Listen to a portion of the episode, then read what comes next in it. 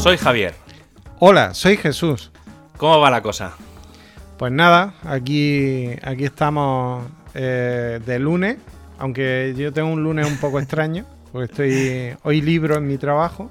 Oye, es raro porque estamos de lunes en medio de puente. Normalmente grabamos los martes por la tarde o los miércoles por la mañana. Sí. Entonces, hoy creo que es el día que más tiempo.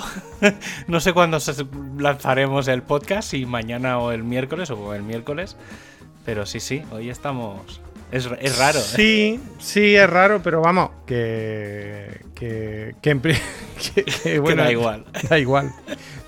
No, vamos, no es. No, no requiere. No requiere de un rigor. De un rigor. este Temporal. programa como temporal.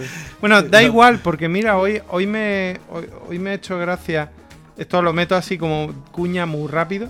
Pero me ha dado mucho coraje y, y- y lo he quitado. Hemos puesto el telediario de, de Antena 3 porque era el que nos pillaba pa- pa- por la hora de la comida.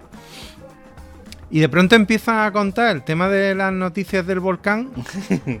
Pero, pero digo yo, está contando la misma noticia con las mismas imágenes y todo exactamente igual, que eran muy espectaculares ayer. O sea, está aprovechándose la tonta al culo esta de el trabajo de sus compañeros que ayer mm, vieron un bloque del tamaño Sí. de un edificio bajando Sí. por la montaña y lo cuenta como si fuera qué ha ocurrido hoy. Sí, sí, sí. Y he cambiado, eh, o sea, directamente hemos cambiado porque es que me ha cabreado, porque en ningún momento daba una pauta temporal de, de cuándo estaba ocurriendo eso, o sea, no estaba mintiendo, pero, pero sí que estaba mintiendo, porque eh, estaba dando la sensación de emergencia mm, cuando no la había.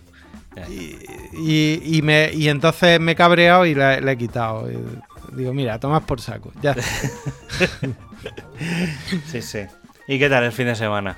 Bien, bien, nos hemos visto este fin de semana, Sí, físicamente. estado- no, sí, sí, hemos estado horas, horas, porque por lo menos cuatro o cinco horas juntos, sin un micro delante, hay que decir. Sí. Además, estuvimos con, con una Estuvimos invitada. con- Estuvimos con Rosa, sí, sí. Sí, estuvimos con Rosa Mateos, que estuvo firmando libros junto, junto con su compañera Ana Costán, que, que ha sacado el libro GEAS, eh, que es sobre geólogas que Sí, a lo largo de la historia han, han, ha- han destacado, ¿no? Ahí lo tengo dedicado en el... Sí, sí. Se lo dedicaron las dos. Yo no lo tengo dedicado, por cierto, porque fui gilipollas y el otro día no me lo llevé el mío. Pues. Entonces, ahora tengo que, que tengo, probablemente tenga que ir mendigando que me lo dediquen las dos. Que es muy difícil que yo las vea las dos juntas, o sea que... que Bueno, nada. primero uno. A mí me ha pasado, ¿eh? El tema de, de ir a eventos y que venga la gente con un libro mío mendigando una firma, sí, sí. O sea que sí, sí, es bastante, Pues eso. es bastante entretenido eso. Años y después, nada, ¿eh? y, y luego nos fuimos, no- nos tomamos un heladito los italianos Ujú. y nos fuimos a, a- Y luego comimos a los pies, cenamos a los pies de la A Alhambra. los pies de la Alhambra. Sí, sí. Que estuvo, estuvo bien, estuvo agradable la cosa. Un poquito de frío ya al final. Yo, a ver, yo he de reconocer que sí que es verdad que a las 12 de la noche a las 12 de la noche hace- ya empezaba, rascaba, ¿eh? empezaba a hacer un poco de fresco. Pero yo iba en manga corta y bien, o sea, no todo el mundo allí con ya empieza a llevar polares y tal. y- madre mía, cuando llegue el invierno, la gente aquí. Pero bueno, sí, sí, sí que, sí que es verdad que hacía un poco de, de fresquete, pero bueno, también es normal, estamos ya a, a mediados de octubre. Claro. Así que es lo, es lo que toca, vamos.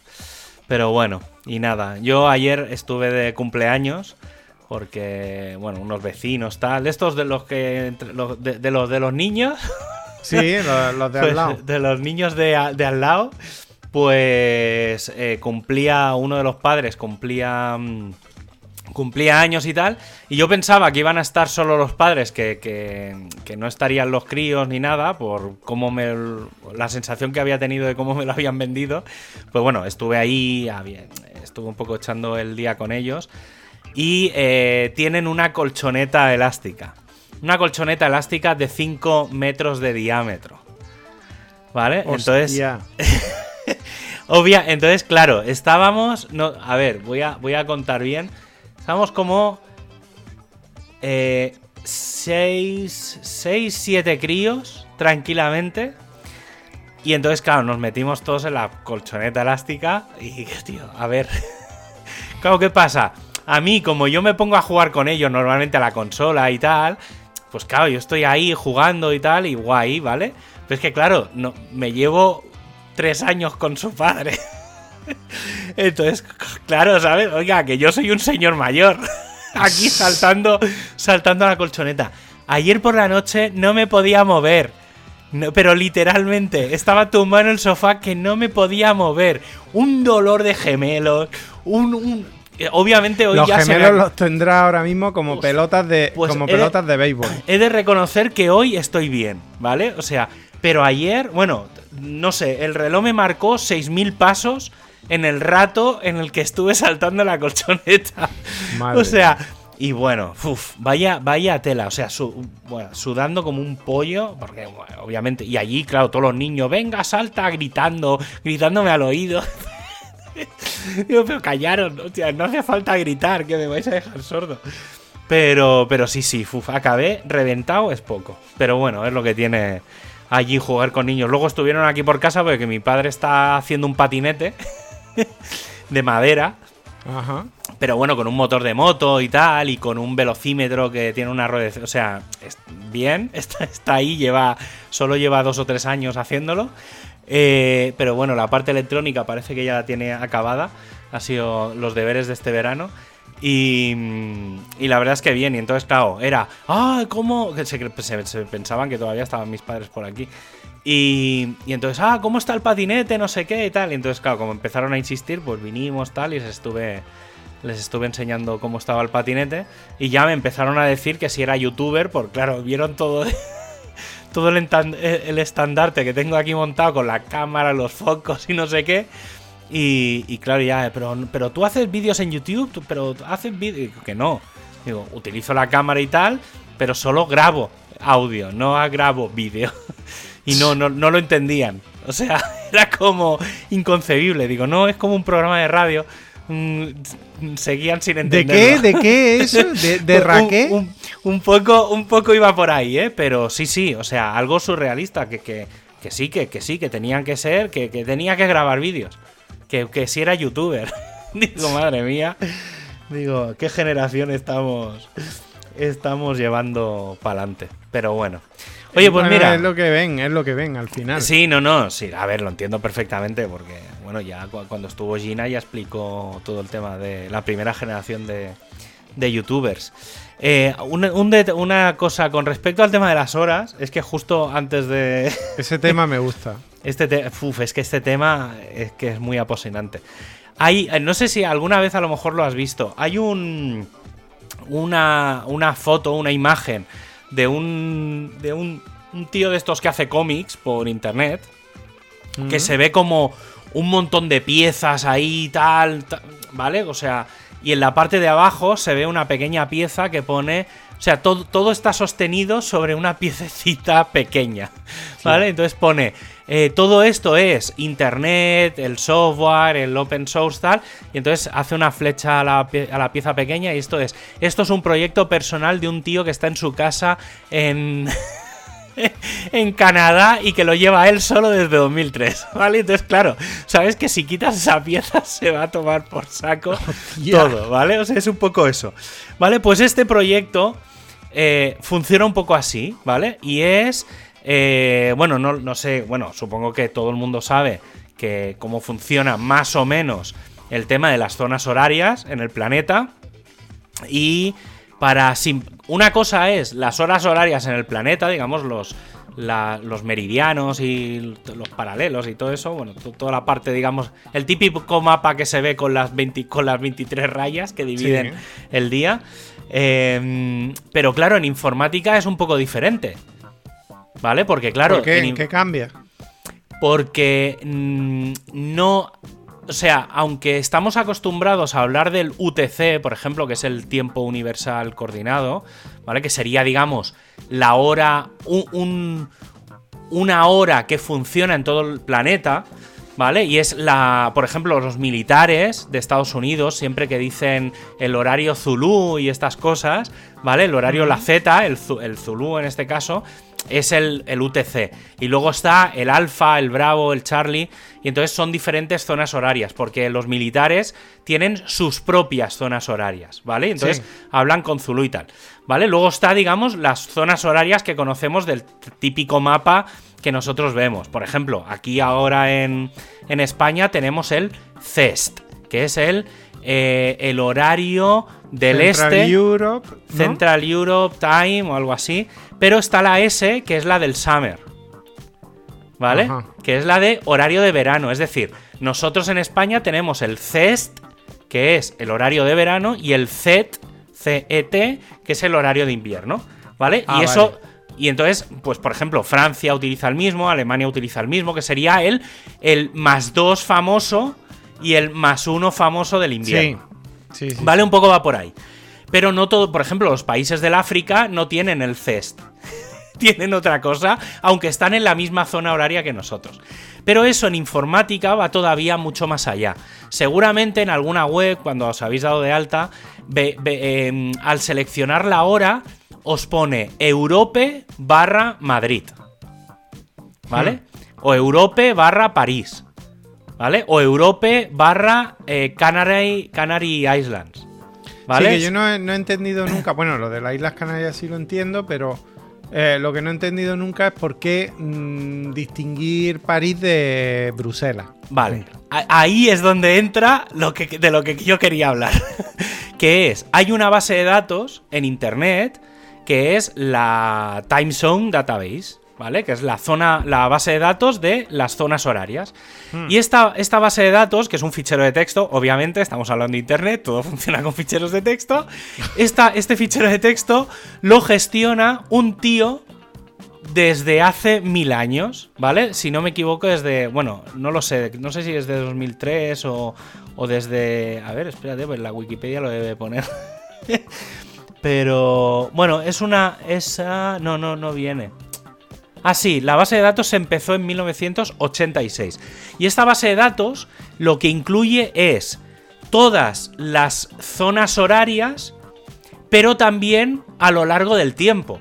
Porque se controlan todas las zonas horarias desde el 1 de enero de 1970, que es la hora de el- la, la Unix Time que se llama, Sí. ¿vale? Que son los segundos, digamos, hay un- una forma horaria, que son todos los segundos que han pasado desde el 1 de enero de 1970, ¿vale? Es una Vale. forma. En informática se utiliza muchísimo. Yo prácticamente no utilizo horas, utilizo segundos del Unix Time, Joder. ¿vale? Es, sí, porque es mucho más fácil gestionar un número entero que no gestionar una fecha. A nivel técnico es mucho más óptimo un número, saber si un número es mayor o menor, que no una fecha si es mayor o menor. Ya, Porque ya, la fecha la tienes que acabar convirtiendo a algo que sea comparable. Y un día, eh, agosto, no es comparable a julio. ¿vale? Sí, no, está claro. De- a ver, eso sí que es más, más fácil de, de gestionar.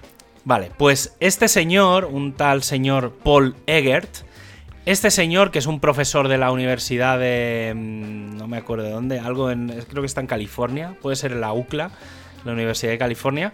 Este señor es el que gestiona ese fichero, única y exclusivamente. Yo, yo estoy muy preocupado porque eh, me estás hablando de los años 80. Supongamos que en los años 80 este hombre tenía unos veintipico años. Sí, Eh, este señor ya tiene cierta edad, debe tener como 50, 60 años, pero bueno, sigue siendo profe en la universidad. Y, claro, él gestiona todo y él decide todo. Porque Ah. él es el, ahora mismo es la Muy única persona. tranquilizador. Sí, eh, o sea, a ver, hay métodos para que si le pasa algo, pues alguien coja el relevo, pero ahora mismo la persona única final que decide cuándo se genera un fichero nuevo con las zonas horarias es él. Hay que pensar que todos los ordenadores Linux, Unix y Mac, por, por extensión, funcionan con este fichero.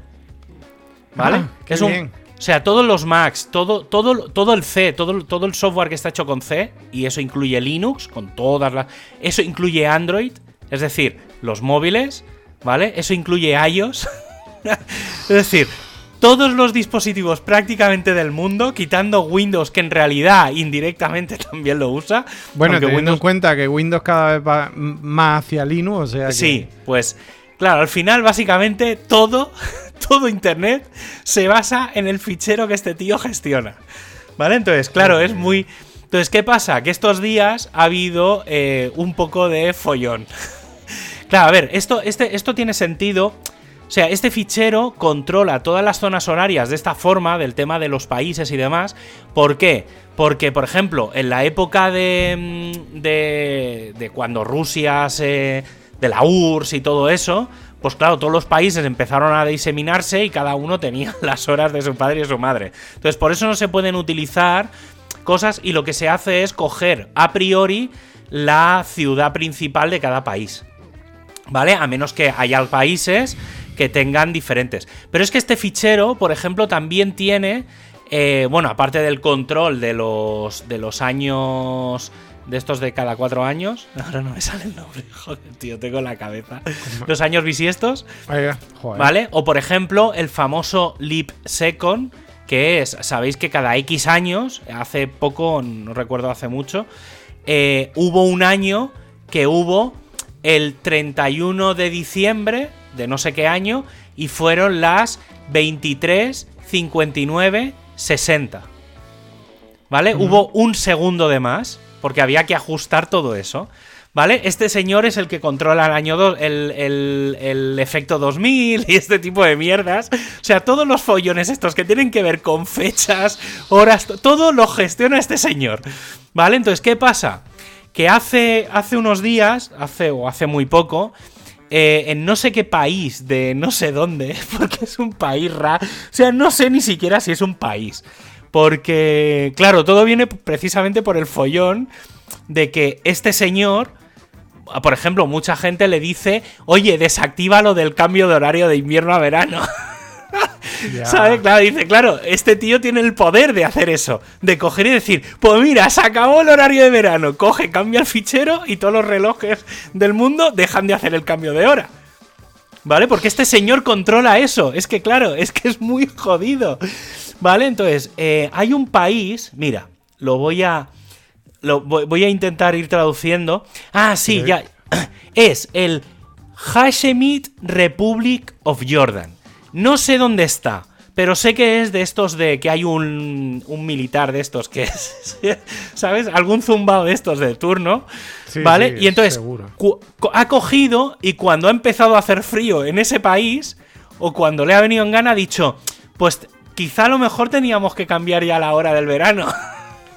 Madre y lo avisa cuatro días antes.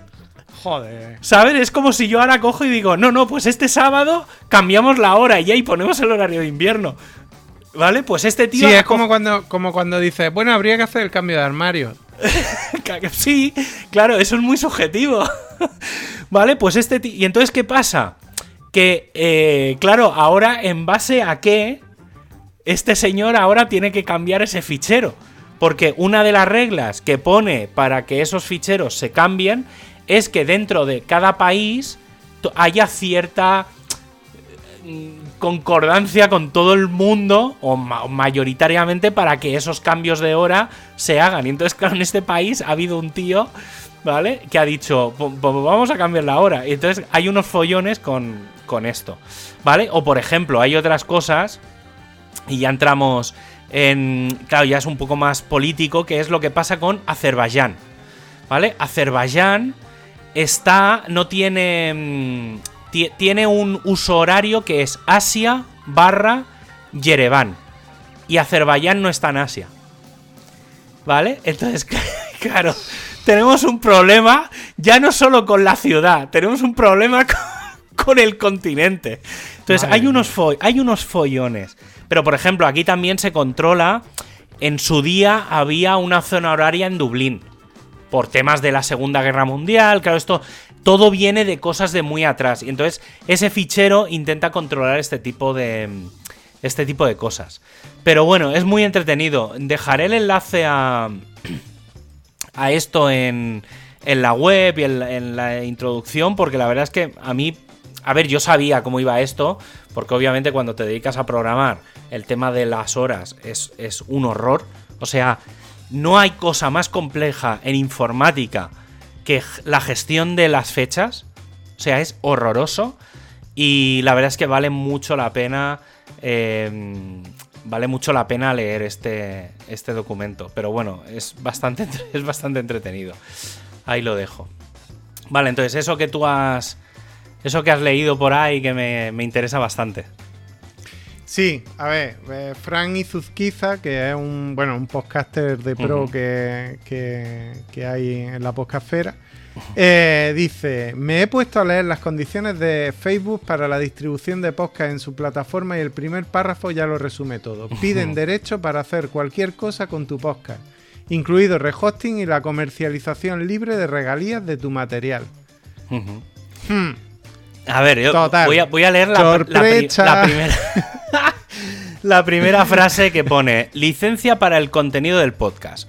Usted, Leo, estos son los términos y condiciones, ¿eh? Lo digo para que. Y los términos en los que habla, además. Sí, sí. Digo, la- no ya lo que dice, sino lo, Ah, las formas. vale, vale, sí, mira, voy a leerlo así en modo. Usted le otorga a Facebook el derecho no exclusivo, libre de regalías y mundial de usar, comercializar, promocionar, anunciar, exhibir, reproducir, almacenar en caché, transmitir, distribuir, poner a disposición, incluso mediante Steam y, de- y descarga, almacenar, sublicenciar y ejecutar barra comunicar públicamente al público los podcasts o sus partes pertinentes y los materiales relacionados, incluidos, entre otros, grabaciones de sonido, composiciones musicales y cualquier otro tipo de particular, nombres, aspectos, imágenes, marcas registradas, logotipos, materiales biográficos y otros materiales identificatorios relacionados con la persona que hace el podcast correspondiente. Punto y coma. Otra información relacionada con la autoría, producción y ejecución de podcast. Y otros y todos los metadatos asociados con los podcasts, tales como el nombre, nombre del anfitrión, nombre del episodio o los nombres de los participantes en los episodios del podcast correspondientes, denominados en conjunto, entre comillas, contenido del podcast, así como crear obras derivadas de ellos. Es decir, Facebook puede coger un podcast tuyo y crear con partes otro podcast y tú no tienes derecho a nada. Sí, efectivamente. Entre otras cosas. Obviamente le has vendido el alma al diablo, también conocido como Pero Fe- esto Mark lo que no he entendido, no he entendido yo muy bien por qué ha venido. Eh, Es que se si ve es que- porque Facebook va a lanzar una especie de. eh, como Apple Podcast, Google Podcast, pues Vale. supongo que va a lanzar un Facebook Podcast en el que tú vas a poder subir tus podcasts a la plataforma y entonces es más fácil promocionarlo dentro de Facebook. ¿Vale? Es ya, decir, pues ahí que no me esperen. Es, vale, sí, obviamente. Pero bueno, estos términos son bastante parecidos, ¿eh? Los que tiene Google, Spotify y demás. O sea, Sí, no hay. Spotify los tiene así. No hay mucha. No hay mucha diferencia. Pero bueno, me ha parecido simplemente bastante interesante porque, claro, básicamente eh, lo podemos unir a, a la petada de la semana pasada. eh, en la que estuvo medio. Bueno, estuvo todo el planeta seis horas sin Facebook, WhatsApp, eh, Instagram. Y las cosas divertidas que pasaron en, en Twitter. Twitter, por ejemplo, diciendo hola, bienvenidos literalmente a todo el mundo. y curiosamente, por cierto, fue muy divertido porque en ese hilo te encuentras respuestas del propio Facebook y del propio Instagram diciendo hola, sí, aquí estamos, ¿vale? O sea, los propios community managers haciendo bastante... fue- es, es bastante entretenido ese hilo de el hola literalmente a todo el mundo porque todas las marcas de todo el planeta vinieron a decir efectivamente eh, Twitter tiene que estar ahí. ¿Vale? Porque es como el plan B de todas las empresas del mundo. ¿Vale? O sea, es muy, es muy surrealista, pero es, Es así. fuerte, es fuerte eso, ¿eh? Es muy, es muy heavy. Aparte, Twitter tiene como una visión. Bueno, la gente, o al menos la sensación que me da, independientemente de lo que se comenta en Twitter o de cómo es la gente de troll o deja de ser de incendiaria, Twitter es como el hermano bueno de todos. ¿Vale? Es decir, tú cuando piensas en Google, Facebook, eh, Amazon, es como que sabes que son las grandes multinacionales malas y luego piensas en Facebook y como es ese plan B que está ahí siempre, no piensas a nivel de seguridad, privacidad, tal, no, no, es como que no es tan malo, cosa que no es verdad, ¿eh? O sea, tiene... No es verdad, entre otras cosas, porque yo ya he visto casos de, de en Twitter, ahí hay mucho manejo de la información, se han cancelado o se han suspendido cuentas de personas por nada. Eh, se hace cierta censura, yo ya, y además la he visto y sé casos concretos, etcétera y a determinadas cuentas se les censura, mientras que hay otras que dicen barbaridades, pero muy brutales, a las que ningún problema. Ahí también, y eh, aquí entro un poco en base a mi experiencia personal, yo creo que también entra un, parcialmente un tema de karma. Es decir, yo de tanto en tanto, cuando leo barbaridades, por ejemplo, no, no, no por cómo tengo configurado mi, mi tweet o sea, mi Twitter, porque mucha gente, yo lo tengo configurado en, en por últimos tweets. Es decir, yo no veo, si tú marcas algo como favorito, yo no lo voy a ver en mi timeline. No lo tengo como los tweets destacados, sino que lo tengo en modo...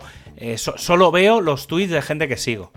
¿Vale? Cosa que evita muchísimo ruido y evita pues lo, lo, que todo el mundo dice de es que en Twitter la gente es rabiosa. No, si solo sigues a la gente, o sea, si solo lees a la gente que sigues, obviamente te aíslas del mundo. Pero sigues a la gente y a las cosas que tú quieres seguir. Y evitas el ruido, eso sí. Es decir, yo cosas de. cuando. de fútbol, de nazis y de mierda, eso ya no, no lo veo. Eh, obviamente, cuando lo veo? Cuando me leo, me meto en un en un trending topic. ¿Vale? Entonces, o cuando un cuando un, alguien que sigues tú retuitea, Sí, pero bueno, a ver, obviamente sí entro, pero sobre todo el tema de respuestas raras, ¿vale? O a veces tweets, ¿eh? A veces entras en algún trending topic de gente que publica barbaridades. Y yo normalmente cuando realmente encuentro una barbaridad en la que mm, en la que realmente hay información peligrosa, yo la denuncio y esa, ese tweet y esa cuenta acaba desapareciendo. También ya digo, ¿eh? hay un tema de karma, pero en general todo lo que yo denuncio acaba listo. Ya lo que pasa es que, mm, a ver, porque tú lo denuncies, eh, a ver, yo te tengo por una persona medio moderada, pero... Eh, yo, tengo mi ética, ¿eh? O sea, mi, mi, forma, digamos, por ejemplo, si alguien dice una barbaridad Hmm. pero no insulta, no dice, pues que maten a fulanito, ¿sabes? Las típicas barbaridades que se dicen. Es decir, si no entra en un punto de, de dañar a otras personas, no, claro, directamente no lo denuncio. Tampoco porque no hay opción para ello, ¿eh? A veces dentro de la, porque hay muchas opciones a la hora de pero, denunciar. Pero lo que voy es que yo he visto casos en los que esa persona no ha hecho nada de eso y, lo han quitado en medio.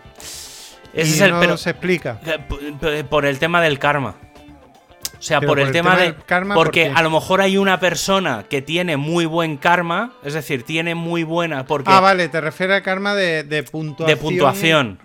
Entonces, claro, a lo mejor yo ahora denuncio, no sé, no, no quiero decir que sea lo que pasa con mi cuenta, pero bueno, en, por ejemplo, te pongo otro caso. Google Maps. Yo ahora todo lo que cuando pido hacer un cambio en Google Maps, de yo qué sé, eso de cambios de horario, porque vas a una tienda y ves que las horas en Google Maps están mal. O por ejemplo, yo algún sitio de Granada, el parking que hay en Ganivet, lo di de alta yo. O sea, el, alta que hay en Google Maps lo di de alta yo. Claro, tiene como 20 mil millones de visualizaciones.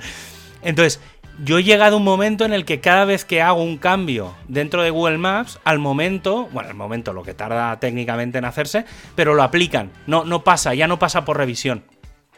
¿Por qué? Pero bueno, tú es que estabas cuando se abrió la persiana de internet, o sea, es que... Sí, pero no, no, porque claro, tienes que ganarte el karma.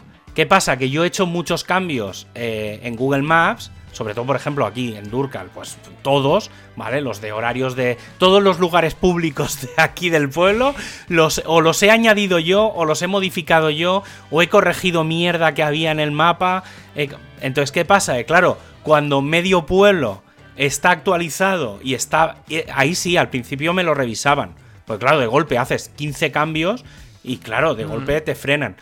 Entonces, eso sí que lo, lo revisan. Y entonces ya, ya, llega un momento en el que dicen, coño, este tío, todo lo que ha dicho, lo documenta con fotos, porque por ejemplo, a veces te dicen, si hay un cambio de hora, pon una foto que documente que la hora está Sí. basada en el cartelito.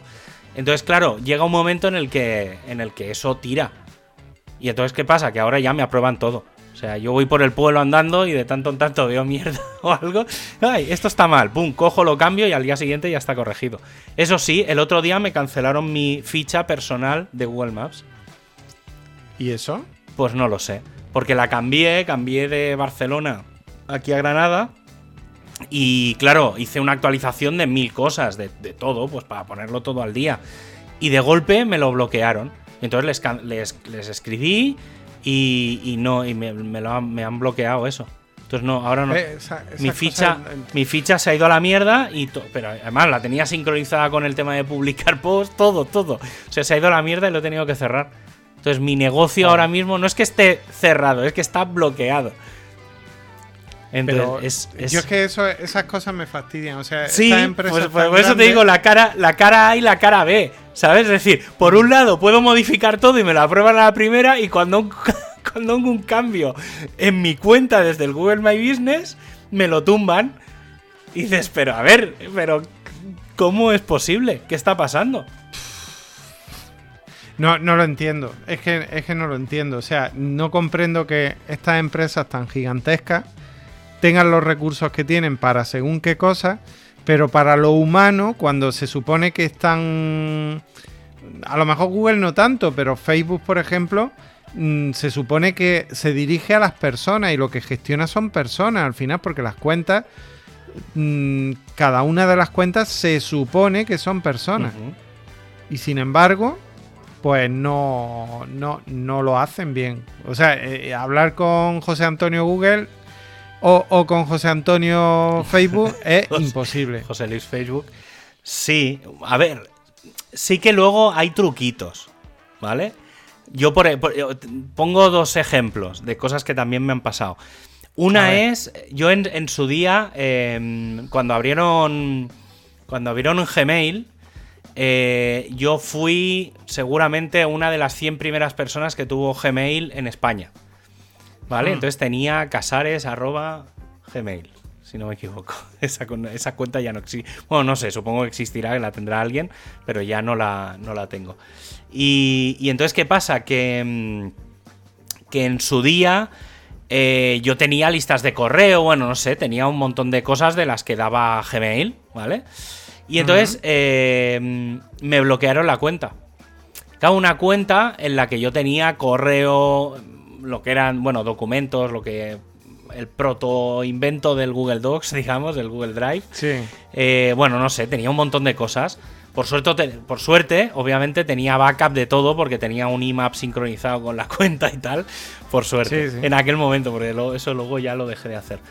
Y entonces, ¿qué pasa? Que, mm, que de golpe me bloquean la cuenta porque alguien me ha denunciado por como algo tipo spam. ¿Sabes? O sea, no sé, por algún mail que mandase, entonces me bloquearon por alguna lista de correo, yo que sé, alguna mandanga, y entonces me bloquearon toda la cuenta. Y entonces acabé. Claro, dices, ¿qué haces? ¿Cómo recupero mi cuenta de correo? Obviamente me daba igual porque yo esa cuenta de Gmail no la usaba. Usaba, siempre he usado mi cuenta con mi dominio. Pero bueno, Sí. era como un backup ahí. Y acabé teniendo, esto te hablo del año 2007, eh, tranquilamente, 2007-2008. No, no estamos hablando ahora con la GDPR y todo eso. Y entonces acabé yendo al- a, la, a la agencia de protección de datos, ¿vale? Porque claro, si te cierran una cuenta y no te dejan, la cuenta sigue existiendo. Es decir, el mensaje que daba Google era que venía a decir que todo el contenido lo tenían, pero yo no podía acceder a él. Sí. ¿Vale? Y entonces, claro, yo en una. En un ataque de histeria, y eso que yo tenía contactos con la gente de Google en aquella época, y les escribí y me dijeron no podemos hacer nada, cogí y les dije, vale, pues eh, me fui a la agencia de protección de datos y me senté, bueno, en este caso con la de Cataluña, y me senté con el tío de Barcelona, y eh, me ayudaron a preparar un documento que yo envié al equipo legal de Google. Y al cabo de un mes me volvieron a abrir la cuenta. Joder. Y entonces Pues- pude recuperar todo. Por eso la cuenta ya no existe, porque obviamente, como comprenderéis, cuando acabó, cuando conseguí descargar un backup de todo, lo que hice fue yo unilateralmente eliminar esa cuenta de Gmail. Claro. ¿Vale? Y ya no la. y entonces luego, como te daban no sé cuántos años hasta que lo podías volver a registrar y tal, cogí y ya la dejé. Pero esa cuenta está maldita. Es decir, el que la haya tenido detrás ya ha pringado para el resto de sus días. Entonces, por eso no la tengo yo. ¿Vale? Yo también conozco, como anécdota, conozco al que era, o al, al Javier arroba Gmail, lo conozco también, porque conozco al tío que, que trabajaba en Google, que era Javier arroba Google en su día también. Eh, bueno, no sé, como anécdota. Y hace poco me pasó algo parecido con Facebook. ¿Vale? Cuando el año pasado, el año pasado fue, o el otro, sí, el año pasado, cuando, mm, cuando recuperé mi primera web de la historia, que es la de, la de Durcal, que es la web que hice en el año 97, eh, obviamente ahora actualizada a WordPress y todo. eh, claro, yo no tengo Facebook. O sea, es, eh, no, es mentira. Sí que tengo Facebook ahora por esto que voy a explicar. Pero yo no quería tener Facebook. O sea, no quería tener Facebook con mi cuenta de correo normal. Con la de Javier Sí. arroba Casares. Y entonces eh, dije, bueno, pues voy a coger la cuenta de, de la web. Que, no sé, Durcal arroba Durcal no sé qué. Y doy de alta una cuenta y con esa cuenta creo una página que es lo que técnicamente hay que hacer. Es decir, se supone que las cuentas son personas y luego tú no puedes publicar, una entidad no podría publicar como en una cuenta personal. ¿Vale? Por lo tanto, esa cuenta crearía una página que es donde gestionaría todo. Una página o un Sí. grupo. Pues no había manera de que me aprobasen la cuenta de correo. Es decir, probé con, no te exagero, 10 cuentas de correo diferentes. Obviamente no era ninguna la mía personal real. Pero eran cuentas antiguas que había usado, tal. Entonces, me daba de alta, configuraba todo y al cabo de un par de días me la bloqueaban. Y me decían que esa persona no existía. O sea, que me, venían a decir que yo no existía. Joder, Porque esa cuenta de que- correo, claro, ¿sabes cómo funciona? Por inteligencia colectiva. Es decir, tú no puedes darte de alta en Facebook si esa si la gente que hay en Facebook no te tiene en sus contactos, Ajá. ¿vale? Entonces, si ¿Y llega uno una... que llegue de nueva? No, porque claro, ¿a quién va a llegar de nuevas hoy? Es el hijo, el hermano, el primo de alguien que ya está en Facebook. Ya. Entonces, como Facebook, cuando te instala su aplicación en el móvil, sabe a quién llamas, o sea, sabe todo, tiene acceso a todas tus llamadas telefónicas, sabe con quién hablas más y con quién hablas menos, Sa- tiene acceso a todos tus contactos, a toda tu agenda, Claro, todo eso la lo hace a través de WhatsApp. eso también WhatsApp lo hace, también lo sincro- Instagram también lo hace, es decir, al final todas las aplicaciones de Facebook, todas tienen acceso a tu base de datos de contactos. Por lo tanto, ellos saben perfectamente, aunque yo no quiera estar en Facebook, es decir, ahora mismo no hay nadie en el planeta que no esté en Facebook. Claro, tú estás Porque en Facebook por mí, por tu madre. claro, porque por- mi madre me tiene en la agenda, por lo tanto, como tiene mi mail y tiene mi teléfono, automáticamente Facebook ya me tiene en su base de datos. Entonces, cojones. cuando yo me doy de alta, Facebook ya sabe a quién me tiene que recomendar. Es una violación de, priva- de privacidad colectiva. Para mí es un ataque directo a los derechos humanos. O sea, no es ni privacidad, va directamente por encima, en este caso, ¿eh? Sí, sí, sí. Pero funciona así. Entonces, al final, bueno, tuve un pollo porque tenía un número de teléfono que me conseguí dar de alta en una de las, de los, de las cuentas de correo previas. Y claro, cuando me bloquearon esa cuenta, y entonces al final pues tuve que darme de alta con mi cuenta de correo normal en Facebook, porque es que si no, no sé, o sea, si no, no había manera. Y entonces, cuando intenté dar de alta el número de teléfono que utilizaba para el WhatsApp for. ¿Cómo es el del Presas? El WhatsApp for Companies, no sé cómo se llama, el Enterprise, ese no sé. Bueno, Bueno, una- la sí. mierda esa que tienen para. Ah, el WhatsApp Business. WhatsApp, Ah, el Business. WhatsApp Business. Cuando intentaba usar el número de teléfono que tenía para el WhatsApp Business, como estaba dado de alta en la otra cuenta, no me dejaban usarlo. Entonces, porque me decía que ya estaba en su base de datos. Y claro, entonces les empecé a escribir diciéndoles, es que necesito que me deis de alta, que me reactivéis la cuenta vieja, Porque supuestamente me estáis diciendo que habéis eliminado, que habéis erradicado toda información de la cuenta antigua, pero no puedo dar de alta un número de teléfono que solo, única y exclusivamente he dado de alta en esa otra cuenta y que no he utilizado en la vida para absolutamente nada que no sea eso, porque fue un número de teléfono que me compré expresamente para el Facebook Business este o el WhatsApp Business. ¿Vale? Entonces, claro, entonces me decían, no, no, no es posible. Digo, no, sí es posible. Y entonces, al final, misteriosamente, me contestaron, bueno, ya puedes recuperar y acceder a la cuenta vieja. Ah, coño, pero ¿no habíais dicho que la habíais erradicado de vuestra base de datos? O sea, ¿me estáis diciendo que os estáis pasando por el forro la RGPD? eso sabemos que pero, lo de borrar los datos ya tal. Pero que sí, obviamente está prohibido borrar nada. En la informática todo, no, el delete no existe. solo, solo se pueden eliminar cosas muy temporales. Pero eso es primera regla de la informática también. Pero, pero sí, sí, es, es una locura. Es una locura absoluta el tema del control. ¿Qué pasa? Que obviamente o sea, aunque tú no quieras tener Instagram, Facebook, WhatsApp, tal, indirectamente lo tienes porque la otra gente te añade. O sea, no os equivoquéis. Bueno, y puedo explicar un par de anécdotas. Es que, es que el, tema de Facebook me saca de mis casillas. Hay dos cosas, y estas, las dos que voy a explicar, voy a explicar tres, son reales. Primero, Facebook compró a ATT, que es la la telefónica de toda la vida de Estados Unidos. Hostia, eso no lo sabía yo. Facebook compró, no, no, no ha comprado ATT, compró a ATT toda la base de datos de llamadas y números ah, telefónicos desde su existencia. Es decir, Facebook sabe con quién te comunicabas cuando eras un niño y llamabas a tu compañero del cole. ¿Vale? Eso, eso es regla número uno. Segundo, eh, se sabe y es sabido, porque esto es sabido y está documentado, pues, no, lo sabría encontrar ahora, pero porque hace ya años que pasó, pero una señora, una chica, eh, le detectaron cáncer y eh, salió del médico y solo en una llamada de teléfono se lo dijo a su madre. Nadie más sabía nada ni mensajes, nada, solo una llamada de teléfono. A esta chica, al cabo de un mes, tenía que renovar el seguro médico. Y se lo cancelaron. y entonces, claro, empezó a investigar por qué, por qué me lo canceláis, qué ha cambiado. Si llego pagando el seguro médico con vosotros 20 años.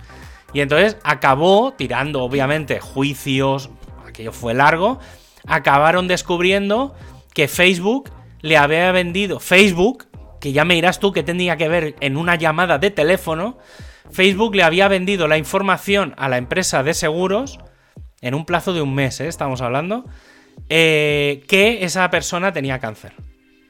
Madre mía. ¿Vale? Entonces, bueno, simplemente para que sepáis. Y ya la última, que esta es muy entretenida también, que es una chica de golpe, bueno, está en Facebook, pues bueno, tiene sus, sus cosas, su gente y tal, y entonces, bueno, Facebook ya sabéis que de tanto en tanto os va recomendando gente. Gente que a veces conocéis y a veces no conocéis. y no sabéis, cuando ya tenéis, cuando ya habéis añadido todo, todo, todo, todo, y empieza a recomendaros gente, ¿verdad que os preguntáis, ¿y esta gente? ¿Por, ¿por qué me la está recomendando? Vale, pues en Estados Unidos, otra de las cosas que pasó, aquí es muy difícil ¿eh? que pasen estas cosas porque no tiene tanta información en Europa, pero en Estados Unidos sí. Em, esta chica de golpe le recomienda una señora que no conoce. Además, una señora, esta chica creo que vivía en California y eh, le recomienda a una persona de Nueva York. ¿Vale? Una señora un poco, pues no sé, que tenía 20 o 30 años más que ella. unos, sí, unos 20 años o así más que ella. Y, eh, y entonces, claro, dice, coño, esta, esta persona que me recomienda aquí, ¿quién es? ¿Quién es? ¿Quién es? Y entonces empieza a investigar a ver quién es esa persona. Y entonces la. Bueno. Y entonces empieza a preguntarle a familiares y demás. Y acabo descubriendo. Bueno, ella era adoptada, pues esa persona era su madre biológica. Hostia. Vale, entonces esto está en juicio, o sea, esto acabó en juicios y la hostia, ¿eh? O sea, esto, esta, esta, esta sí que tiene historia, esta historia. Bueno, pues claro, y entonces Claro, cuando acabó, claro, acabó descubriendo que un tío suyo, o sea, sí, un tío suyo, eh, digamos, un tío de la familia nueva, ¿eh? es decir, de, la familia adoptiva, en los años 80 descubrió, por no sé cómo, descubrió quién era la madre biológica. Y habló con ella por teléfono. Por eso también se sabe lo de la base de datos estas de ATT que decía antes. Y entonces, por esa llamada de teléfono, Facebook consiguió relacionar que era la madre. o sea, es, un paraíso. Y entonces esta chica lo que hizo fue denunciar a Facebook ante un tribunal de estos de California, no sé dónde, para saber cómo funcionaba el, el algoritmo de recomendación. ¿Vale? Porque era imposible. Es decir, claro, ¿cómo sabes que es tu madre adoptiva si ni siquiera ella lo había conseguido saber? Estoy, estoy replanteándome si irme a vivir a, la república esa rara que me dijiste antes. no sé qué de Jordan, de Jordania o de la hostia. Sí, no, yo creo que eh, Groenlandia es un buen país para irse a vivir. no, Groenlandia está demasiado, demasiado accesible. Ya, está así, pues la Antártida. Eso ya es un poco más difícil. Pero sí, sí, tío, claro, esto te hace preguntarte mucho realmente toda la información, o sea, bueno, yo, claro, es la, típica cosa de yo no uso WhatsApp. Y ya lo sabéis, tú, lo vives en primera persona. Sí, no, no, no, y te digo una cosa y te envidio, ¿eh? O sea, yo por mí, ojalá, ojalá mm, nadie usa, o sea, ojalá yo pudiera quitarme WhatsApp. El problema es que mm, me quedo completamente aislado, pero... Yo pensaba lo mismo y no. Yo he conseguido, yo, o sea, claro, al final es un tema de necesidad si tú te sales, esto es la teoría del bar, esto un día Gina lo podría explicar, me ha hecho alguna charla de ello. Eh, la teoría del bar. O sea, vale, hay muchos bares en el mundo. ¿Vale? Obviamente hay bares en los que va mucha gente y hay bares en los que no va tanta gente. Pero tú te puedes ir cambiando de bar. ¿Vale? Entonces, eh, aquí el tema es em, que en el momento en el que tú no estás, claro, la gente empieza a preguntarse dónde estás. Entonces yo he conseguido que la gente de mi alrededor se acabe instalando Signal porque si no, no pueden hablar conmigo. Entonces, al final lo que tienes que hacer es forzar. Y cada vez más me dice la gente, coño, de tanto en tanto me aparece fulanito se ha conectado a Signal. Sí, sí, a mí me sale, ¿eh? Yo, yo cada vez veo más gente, lo mismo que el otro día. Fue una avalancha de gente en Telegram. Ah, yo es que Telegram no y Telegram. una caja negra que no me mola nada, nada, nada. O sea, efectivamente. Si, Facebook, o sea, casi te diría, confío más en Facebook que en Telegram. Porque en Facebook, en Facebook sé lo que hacen con mi información. En Telegram no. Sí, de hecho a mí me da muy mal rollo eso de que cada, cada cierto tiempo eh, me salude alguien, hi, I'm no sé quién. Bueno, eso ya es otra. Coño, eso. Sí, los robots. Que son bots. Sí, sí. Sí, sí, pero eso lo hacen porque, claro, como, los, como funciona por los números de teléfono, pues eh, prueban todos los números de teléfono y envían mensajes a todos los números de teléfono. Claro, entonces, validan si funciona o no.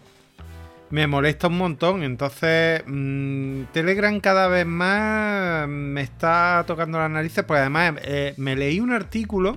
Que por cierto, ese artículo es que tendría que buscarlo. Pero, pero era sobre, sobre el dueño de Telegram. Sí, el ruso ese, creó, ese creó el Facebook ruso, el VK, no, sé cómo, Vers Contact, creo que sea algo así se llama. Es VK que es, porque en Rusia no se podía tener Facebook. Y entonces este tío hizo un puñetero clon, pero clon, ¿eh? O sea, física, visualmente era igual, todos los mismos colores tal, y se llama VK. Y es como la mega red social en Rusia. Eso acabó, acabó teniendo que vender y entonces cuando lo vendió montó Telegram. Y Telegram es pues- cerrado. Él, está, él no puede entrar en Rusia porque se lo cepillan. Sí, sí, efectivamente. Vive en un país árabe, no sé si en Dubái, uno de estos así. O sea, todo muy democrático y muy... Sí, sí, sí, Entonces, yo que sé, que, que al final me, me resulta un poco todo muy demasiado oscuro. O sea, no, no sé qué hace Telegram. Y ya me está empezando a tocar las narices. Entonces, como tampoco por Telegram no hablo apenas con nadie, o sea, con una persona prácticamente, eh, pues es posible que al final acabe quitándolo. Porque... Ya te digo, Telegram, a ver, por los, lo de la parte de los grupos es la que está mejor, pero por los grupos yo personalmente no, no quiero... O sea, no, no, no voy a exponer... El problema de las apps del móvil es que no sabes a qué cosas tienen acceso. Entonces, instalarme Claro. una app y darle acceso a algo es muy peligroso. Porque cuando le das acceso a la agenda, le estás dando acceso a cumpleaños, correos, teléfonos, con quién, cuántas veces has llamado, eh, cuánto duran las llamadas. O sea, claro, es que saben todo. O sea, es la meta información. Es lo que se sabía antes solo por los mails. Sí, sí, es que me resulta. Bueno, es que al final. mm, es lo que tú dices. Tú haces. eh, con, con Big Data, tú empiezas a hacer correlaciones de cosas. No sabes a dónde vas, pero empiezan a salir muchas. Sí, sí, no, no. Yo he visto mapas de cosas que han hecho en el New York Times y tal. Y es increíble, increíble. Solo con la información que guardaba, esto lo hicieron con, con, la infor- con los metadatos que Apple se guardaba en el iPhone. Joder. Solo con la, con la metainformación que Apple se guardaba en un teléfono. Y entonces sacaron todo. Sacaron qué de qué persona era esa información. Claro. Incluso con, con metadatos anonimizados también llegaron a sacar, a detectar personas. Personas concretas. Que les dijeron. Entonces co- contactaron con ellas. Porque luego las encontraron por Facebook y tal, y no sé qué. Entonces contactaron y es, oye, tú has hecho esto, esto, esto. Y dijeron que sí. Eso, eh, eso, gente del New York Times haciendo ahí, bueno, hay un mega artículo de esos de hace unos años muy potente. Hombre, a mí me. Sobre todo lo que me preocupa, porque tú has dicho antes, es un atentado a los derechos humanos. Vale. A lo mejor es un poco exagerado eso que dices, a lo mejor, pero en el momento en que el texto este que tú has leído del contrato, Que muy heavy. eh, eh, tú imagínate tu podcast, tu voz, tu. Sí, sí, es que claro, tienen derechos sobre, sobre mi voz. Sí, sí. Entonces, ahora ellos cogen, imagínate que, que tú llegas a ser alguien. Un en la Siri. vida. ¿Pueden hacer un Siri ¿no? con mi voz? Sí, por ejemplo, pero o peor todavía, imagínate que tú llegas a ser presidente del gobierno y a Facebook ideológicamente tú no le molas. Facebook puede construir un podcast en el que tú mm, Sí. hablas de, dices directamente, eh, yo mandaría, o sea, cogería y, y- y- y haría el cuarto Reich. Y se quedan tan panchos y, a- y te hunden. Sí, sí. Y tú no has dicho eso, ni has hecho eso. ¿Sabes? Sí. O sea, es que, es, es que eso sí, ahí es donde sí que está la. la- o sea, eh, donde está la- el atentado a los derechos humanos. eh, eh, y además, como además vivimos en la época de. eh, o en, los, en los tiempos de la. de, mm, de la posverdad. Porque la verdad ya hoy no importa. Lo que importa Sí. es mm, los cinco minutos que es tren- trending topic el que tú hayas hecho algo que en realidad a lo mejor no lo ha hecho. Da Mm. igual, lo que queda es eso. Entonces, uff, ¿qué quieras que te diga? Mm. Qué bueno, es, es- es la, la frase que yo, yo llevo muchos años diciendo, lo del que hablen de uno aunque sea bien. ¿Vale? Que la frase original no es así. es que No, hablen de ya, uno ya, aunque ya. sea mal. Pero claro, es que en internet desde, desde siempre, o sea, yo cuando el tema de los trolls y tal, o también no eres nadie hasta que no tienes un troll. Yo- podemos hablar del año 99, o sea, soy alguien desde hace desde hace 12, o sea, desde hace veintitantos años ya. Eh, pero pero sí, sí, o sea, mm, el, el- el tema el tema de, de las redes sociales y tal. Yo lo, lo siguiente, el siguiente paso que me queda que estoy en ello. Y hoy, justo ahora, antes de empezar a, a grabar, estaba mirándolo. eh, que a lo mejor lo hago, no, no lo sé. Es que estoy ahí. A lo mejor me hago un autorregalo de Navidad. Que es eh, un, un Google Pixel. Que aún siendo un teléfono de Google, lo que voy a hacer, que ya lo, hablábamos el sábado, lo que voy a hacer es desgoogleizarlo con un sistema operativo que se llama Calix OS. Y entonces lo que hacen es, eh, ellos cogen el código fuente, que el- en el caso de los pixels de Google es código abierto, todo. O sea, tú tienes Sí. el código de Android abierto, pero el de los pixels también son código abierto. Y suelen ser el primer, la primera, mm, el primer código que se abre eh, de móviles de cada versión nueva de, de Android. Y entonces esta fundación lo que hace es quitarle todo lo que tiene que ver con Google. Sí. Y entonces yo he utilizado, porque tengo otro móvil que me compré, un Pixel 3 viejo de tal, y le apliqué esto, la actualización fue inmediata, súper sencilla. Y aparte de que la batería dura casi el doble, eh, no guarda ningún tipo de información de nada. De dónde has estado, no se manda. O sea, obviamente tu operadora lo sabe, pero, pero es la única que lo sabe. La operadora de telecomunicaciones. Pero eso está hiperregulado. Es decir, el tema de las operadoras de telecomunicaciones están hiperreguladas a nivel judicial, a nivel de quien tiene acceso a esos datos. En Sí. el resto, Google no. Google no está regulada. Y tiene Claro. todos los datos de todo lo que haces. Es muy interesante el tema de la privacidad y luego recomendación de- personal. Y muy, muy inquietante. Sí, yo ya digo, o sea, yo por ejemplo, el tema de Signal, hay mucha gente que me dice, pero utiliza otra que no sea Signal, que tengas que tener códigos y no esté tu agenda.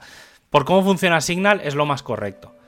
Al final Signal cuando, cuando mandas un mensaje se manda de un móvil al otro móvil.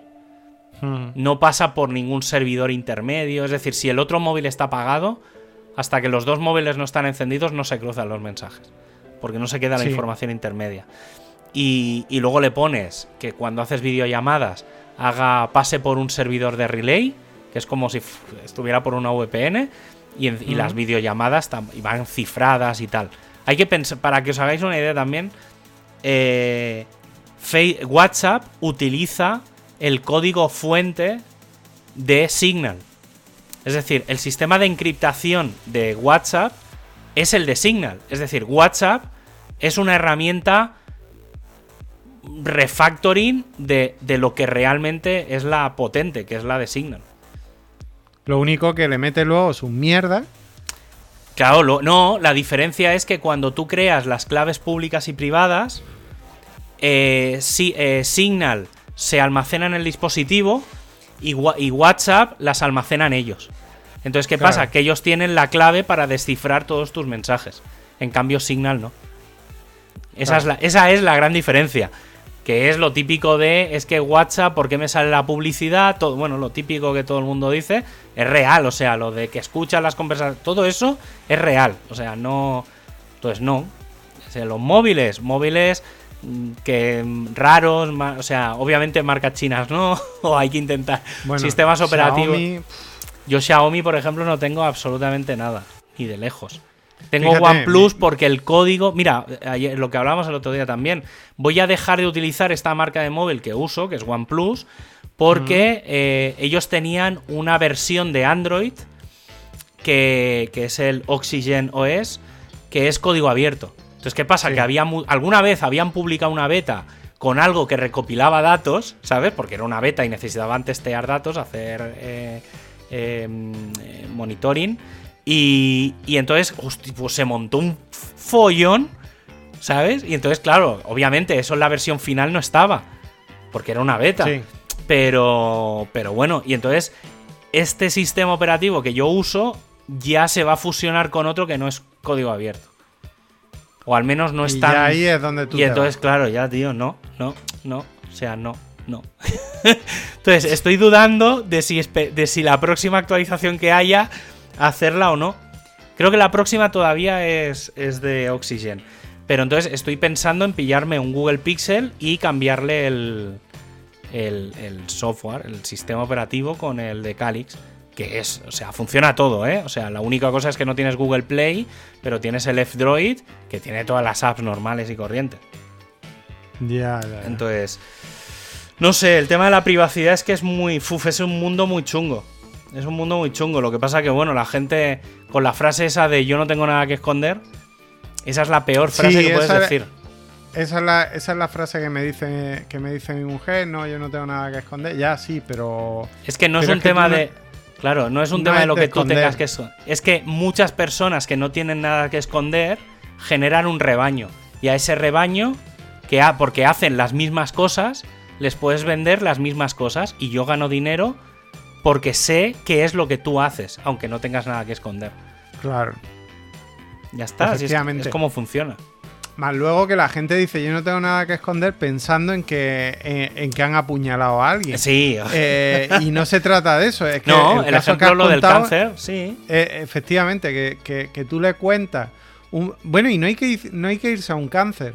Simplemente con que le cuentes eh, a, tu madre, uff, pues yo tengo mm, permanentemente unos dolores o una... Sí no sé qué, o no sé cuánto, y enseguida mm, puede suponer el seguro médico que eh, tú a lo mejor tienes riesgo de cáncer. Te digo otra, otra historia que es todavía peor. La informa, las inteligencias artificiales no, entienden la ironía.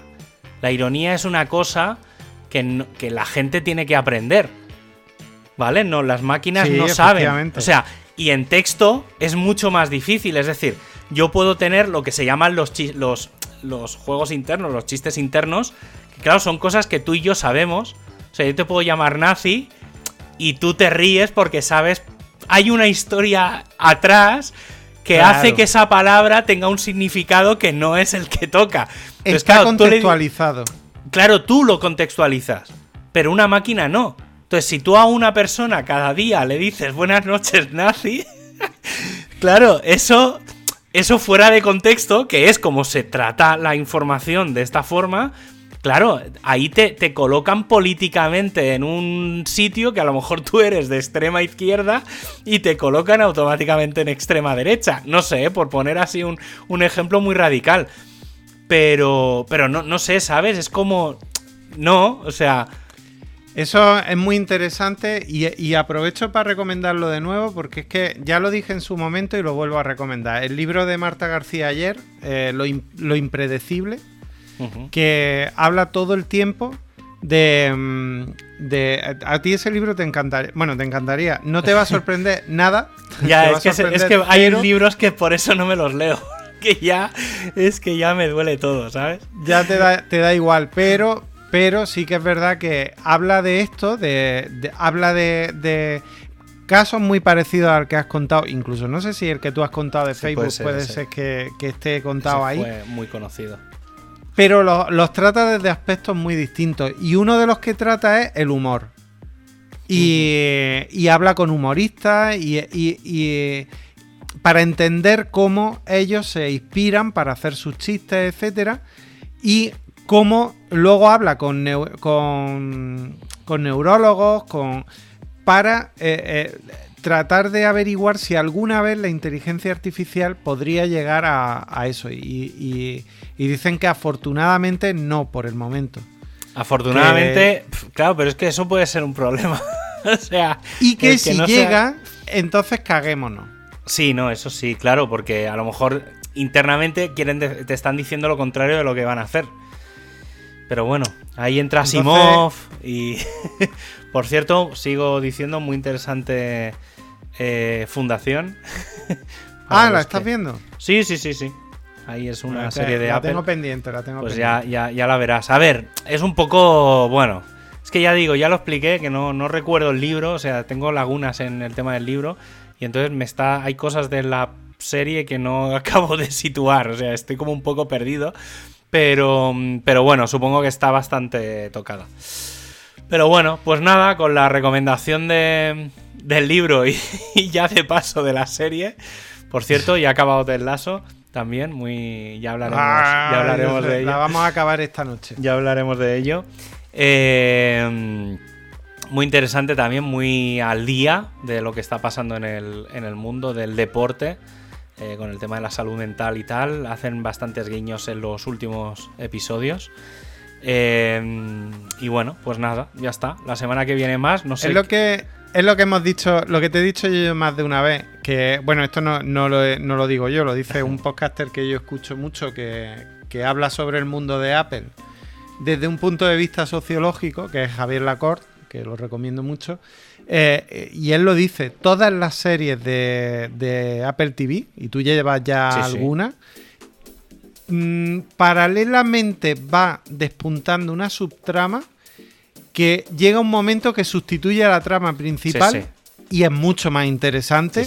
Bueno, The Morning Show al final hablan de, de, acoso sexual y de cosas de estas que también estaba muy de moda. El Me Too un poco va, digamos, va por esa línea Eh, Ted Lasso, ahora ya digo, está cogiendo. Sí, pero The Morning Show, en la línea principal era el tema del acoso sexual, pero hay una segunda línea. Hay muchas líneas. en esa Bueno, hay serie. muchas líneas, entre ellas la destrucción de las personas con Ah, tal sí, de sí, los sí. intereses de cada uno. El, el- el- sí, el, esto, el, el escalar en el trabajo a costa de los demás. Sí, sí. Un día tenemos que hacer un especial, un especial solo de series de Apple. Que creo que Sí, puede. están- porque están hay. O sea, serán tres o cuatro series, pero creo que entrar un poco en profundidad de, de este tipo de cosas, creo que puede estar, estar bien, porque la verdad es que hacen, hacen series muy, muy buenas. Hay que reconocer que todas las series de, de Apple son muy potentes. Hacen muy pocas, Sí. que es un poco lo que yo siempre decía de, de Amazon, que también hacen pocas cosas, pero las pocas cosas que hacen están bastante bien. Cambio Netflix, hay mierda. Va Para aburrir. Ahora, también te puedes entretener mucho, ¿eh? Con las mierdas de, de, de Netflix, pero yo me he visto algún, algún reality de estos de chorras que, que de verdad que son pa... O sea, yo me los tomo obviamente en coña, pero, pero sí, sí, hay cada cosa que es muy, muy heavy. No sé quién tenemos la semana, la semana que viene, pero... La semana que viene tenemos a mi jefe, Joan ¿Sí? Boluda. Ese ya es 20 Creo la recordar. semana que viene. Sí, ah, sí, sí, es verdad, es ya es Sí, sí, 20. Pues sí, sí. sí, sí, pues estará estará Joan, a ver, que nos va a explicar. No, no os esperéis lo que os pensáis que os vais a esperar, que no va Sí, por ahí. totalmente. Que no va por ahí. Pero bueno. Incluso no nos esperemos lo que nos esperamos. Ah, que a bueno, lo sí, mejor puede eso sí, que no nos pase como la semana pasada. Sí, Que sí, íbamos- o sea- que, que íbamos a hablar de boxeo y acabamos hablando de, Efectivamente. de pinzas. o sea, que Sí, que sí. con Joan todo es posible. Sí, sí, sí, sí, totalmente, totalmente. Ok, pues nada, pues ya está. Hasta aquí el programa de hoy, que va a ser también larguito. Eh, Sí, nos ha salido larguito. Pero bueno, creo que está bastante, bastante interesante. Eh, la semana que viene más, si no se tuerce nada eh, y no nos sale un volcán aquí en Granada. no, No, va a salir, no va a salir. Eso sí que no sale. ¿No? Seguro, seguro. No, puede, news, puede abrirse una raja en mitad de la ciudad, pero un volcán no. Cierto. No, tampoco, ni lo de la raja tampoco. Sí, no, no, de aquí esto ya está todo controlado.